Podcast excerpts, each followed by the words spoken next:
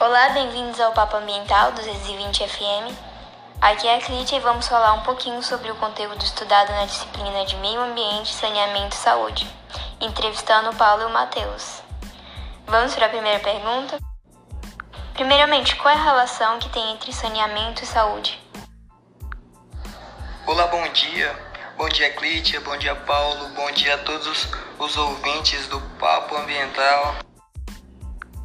O saneamento é o meio de prevenção básico de doenças. Ele traz uma melhor qualidade de vida e é a base de todo um sistema de saúde. Qual é a relação entre saúde e meio ambiente?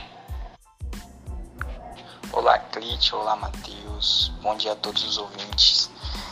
E assim, a saúde de cada pessoa está diretamente ligada ao meio ambiente em que ela vive.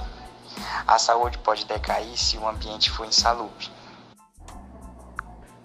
Qual é o conceito de saúde de acordo com a OMS? Ele é um completo bem-estar físico, mental e social, e não apenas a ausência de doenças. O que é saúde coletiva e saúde individual? Bom, a saúde coletiva é a ciência e a arte que promove proteger e recuperar a saúde por meio de medidas de alcance coletivo e motivação da comunidade. Já a saúde individual é definida como o estado em que o indivíduo específico se encontra, como bem-estar físico, emocional e psicológico. De que forma a doença era vista antigamente?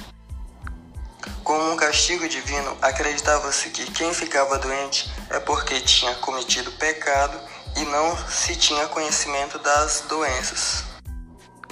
Qual foi a teoria que surgiu para, de certa forma, modificar esse pensamento antigo e o que ela defendia?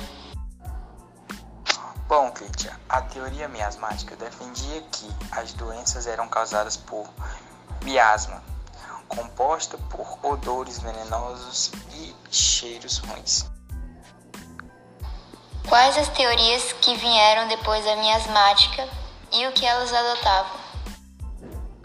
Primeiro a teoria do contágio, depois a teoria microbiológica. A teoria do contágio diz que o contato com os doentes causavam as doenças.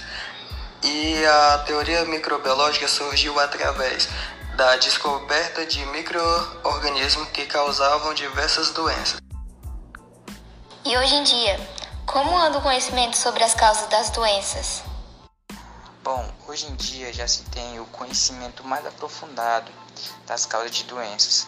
Sabemos que a maioria delas podem ser evitadas por meio de medidas de prevenção e o saneamento básico como técnica de suma importância para preservar o meio ambiente e controle de doenças. Agradeço aos entrevistados e a você que ouviu nosso podcast até aqui. Tchau, tchau.